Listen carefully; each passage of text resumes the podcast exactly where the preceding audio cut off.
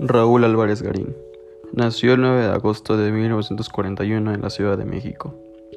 Él tiene 27 años de edad y era alumno no solo de la Facultad de Ciencias de la UNAM, sino también de la carrera en físico-matemático del IPN.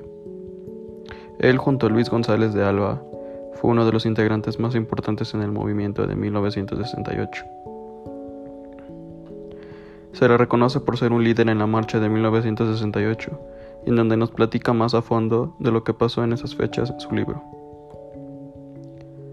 Raúl Álvarez Garín escribió un libro llamado La Estela de Tlatelolco, el cual se divide en tres capítulos y con el que hablaremos brevemente de esos tres capítulos.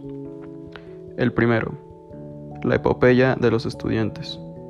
Se describe en el movimiento estudiantil desde los enfrentamientos entre porros y estudiantes contra granaderos y soldados a finales de julio hasta el levantamiento postrero de la huelga a finales de diciembre.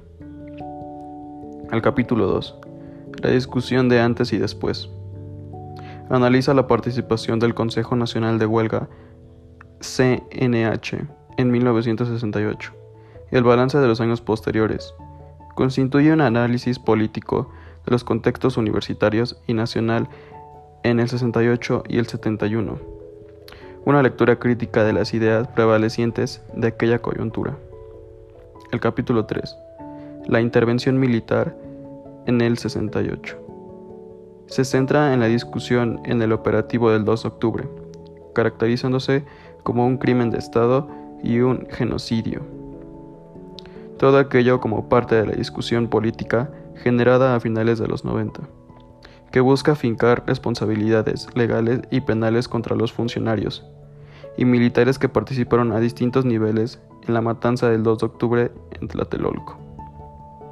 Eso es, solo, un poco de lo que viene en ese gran libro, ya que, ya que escritores muy reconocidos a nivel mundial reconocieron ese gran libro, como por ejemplo Elenia Poniatowska, quien llegó a decir, sin Raúl Álvarez Garín no existiría el libro La noche de Tlatelolco porque él reunió a los estudiantes en su celda y a raíz de eso, toda la vida fuimos amigos. A continuación hablaremos puntos curiosos, interesantes sobre Raúl, que pasaron en esas fechas. El 2 de octubre desapareció después de la masacre en la Plaza de las Tres Culturas de Tlatelolco. Durante varios días, sus padres publicaron desplegados en su, en su cuarto de página en el periódico el día, para tratar de localizarlo. Estuvo incomunicado en el campo militar número 1. Finalmente, el 19 de octubre ingresó al penal de Lecumberri, acusado de nuevos delitos, acopio de armas, ataques a las vías de comunicación, daño en propiedad ajena, despojo, homicidio, invitación a la rebelión, lesiones contra agentes de la autoridad, sedición y asociación delictuosa. Robo de uso. Fue sentenciado a 19 años de prisión y multa de 6 mil pesos a, o 120 días más en prisión.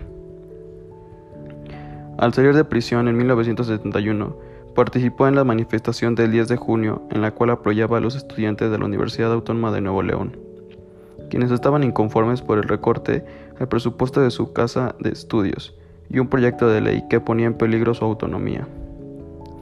A continuación daremos un poco más de datos curiosos sobre Raúl Álvarez. Se exilió en Chile en enero de 1972. Fue fundador de la revista Punto Crítico. Fue miembro fundador del Partido de la Revolución Democrática, entre otras muchas cosas que pudo lograr gracias a su coraje, valentía, luchador y con muchas más capacidades que tuvo. Desgraciadamente falleció el 26 de septiembre del 2004, de 2014 tras padecer un cáncer. Gracias Raúl Álvarez Garín por enseñarnos tanto en tus experiencias en esas fechas duras para el país y darnos una parte de la cara de la moneda de los estudiantes que pasaron ese momento tan trágico en 1968. Gracias.